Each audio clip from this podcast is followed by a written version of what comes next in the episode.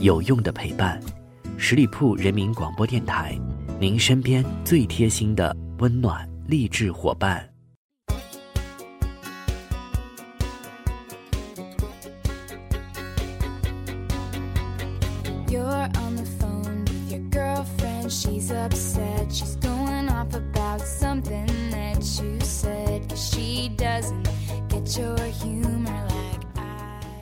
Hello，各位亲爱的耳朵们，欢迎你们继续停留到十里铺人民广播电台的精彩节目。现在来到的是出发吧好奇心，我是晶晶。五月份的气温还是在日渐的炎热当中，夏日的到来也让空气当中充满了躁动的味道。那在这样的一个天气里面呢，搞装修的朋友也越来越多了。好像全世界都赶在这个时间段装修一样。那在公司里面工作呢，楼上楼下的都在打钻；周末在家，小区里也到处都存在着装修的声音。装修打钻的声音穿过墙壁，直击着整栋楼每个人的脑海，让每个人都烦躁不安。装修的声音可不只是让人抓狂那么简单。前几天呢，就有这样一则新闻：在北京市海淀区的连先生在安装防盗门的时候，噪音吵醒了正在睡觉的邻。居李某，然而就在这一个小时之后，李某却意外的死亡了。因为噪音导致了这样结果的，并不是第一个案例了。但是最后盖棺定论的都不是噪音惹的祸。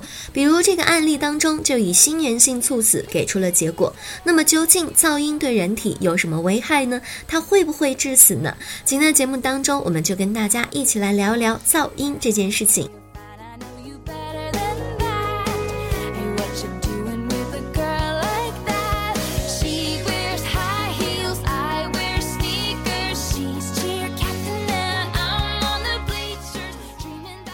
气式飞机发动机启动产生的噪音高达一百五十分贝，暴露在这种噪音环境下，能够使人瞬间失聪。长时间暴露在这个环境下，也很有可能造成生命危险。让我们每个人都抓狂的装修电钻声也高达了一百分贝，在这种环境下没有保护的待上两个小时，也会造成听力的损伤。长时间暴露在七十分贝以上的环境下，都会对听力造成不同程度的损伤。说几个我们平时会忽略的噪音环境吧，比如说爱蹦迪的朋友们就需要注意了，夜间的噪声环境就高达了九十分贝，在这样的环境下待八个小时以内，就可能对听力造成损伤。地铁上的噪音环境也高达了八十分贝，在这样的环境下，你待上八个小时以上，也会对听力造成损伤。那在地铁上听歌的朋友们也需要重视起来了，因为在地铁上听歌，至少要八十五分贝以上的音乐才能够盖得住地铁的噪声。长时间在这么高分贝的环境下，也会对听力造成严重的损伤。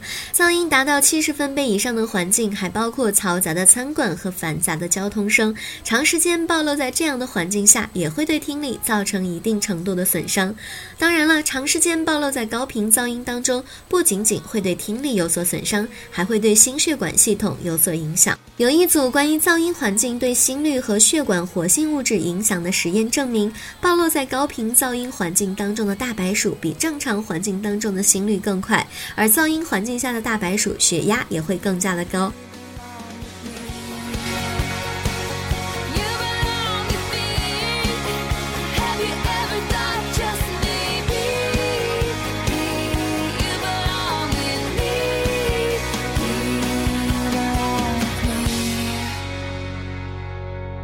不仅仅是心血管系统，噪音环境还对老、孕、幼都有着非常严重的影响。比如说，噪音对孕妇造成的影响是很多孕妇忽略的一个污染环节。孕妇长期暴露在噪音环境当中，严重时可能会导致血压升高，胎儿缺氧缺血，导致胎儿畸形甚至流产。高分贝的噪音环境下，胎儿的听觉器官还有可能受到影响，甚至影响大脑发育，导致儿童智力低下。在这里也要特别的提醒一下各位宝妈，不能只注重熟悉的空气环境，还有一个安静的环境对宝宝也超级重要的。儿童阶段的孩子呢，也会受到噪声的一个严重影响。长期暴露在噪音环境下的儿童，会对认知造成影响。在嘈杂环境当中的儿童，相对在安静环境的儿童当中，注意力会更加的不集中，无法全神贯注的投入到学习当中去，记忆力和阅读能力都较差于安静环境的儿童。长时间暴露在噪音环境下，会影响儿童的行为，使儿童对自身能力缺乏信心，失去控制感，并产生抑郁情绪。噪音对儿童语言水平的影响也不可忽视。由于暴露在嘈杂的环境当中，使得谈话变得模糊不清，难以理解。儿童受到语言能力和经验水平的局限，不能够填补出模糊不清的部分，长此以往就会降低语言使用的动机和能力，并且噪音对儿童的影响是随着年龄的增长。而变得日益明显的，所以各位学渣找到你们成为学霸的那块绊脚石了吧？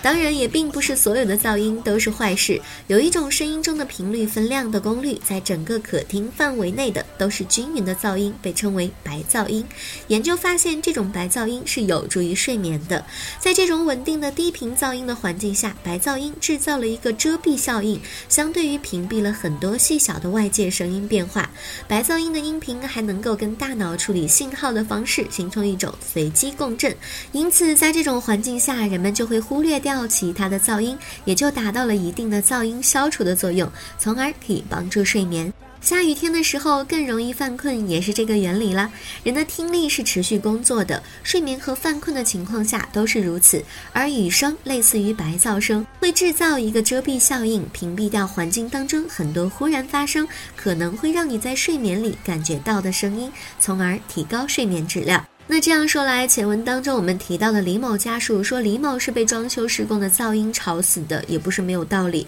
为了帮你们避免摊上这样的官司，我这里特地带来了《中华人民共和国环境噪声污染防治法》。这部法律确实规定了噪音扰民是一个行为后果为定义的违法行为，所以只要产生噪音影响了公民的正常生活，这件事儿就犯法了。不过这部法律并没有对噪音扰民行为达到多少分贝才构成扰民。做出划分，其中装修扰民的情况也做出了相应的规定。比如说第四十七条，在已竣工交付使用的住宅楼进行室内装修活动，应当限制作业时间，并采取其他有效措施，以减轻、避免对周围邻居造成的环境噪声污染。至于具体什么时间，国家城市区域噪音标准当中有一个明确的规定，在已竣工交付使用的住宅楼进行室内装修活动，作业时间应该避开晚十八点。到早八点这个时段，而噪音限制在这个标准当中也给出了明确的规定：疗养区、高级别墅区、高级宾馆区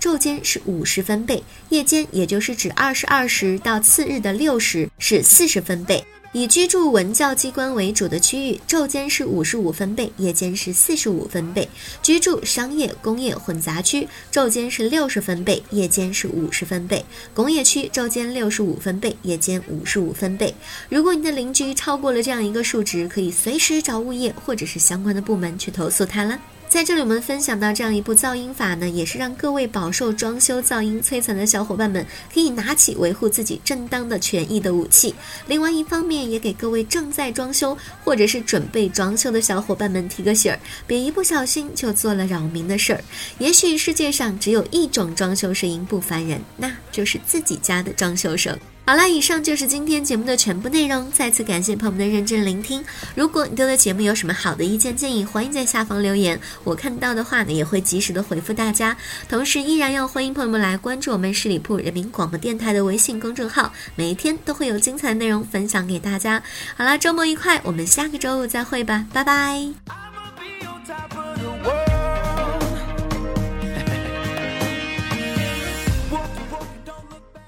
本期节目由十里铺人民广播电台制作播出。了解更多的资讯，请关注十里铺人民广播电台的公众微信和新浪、腾讯的官方微博。感谢收听，我们明天再见。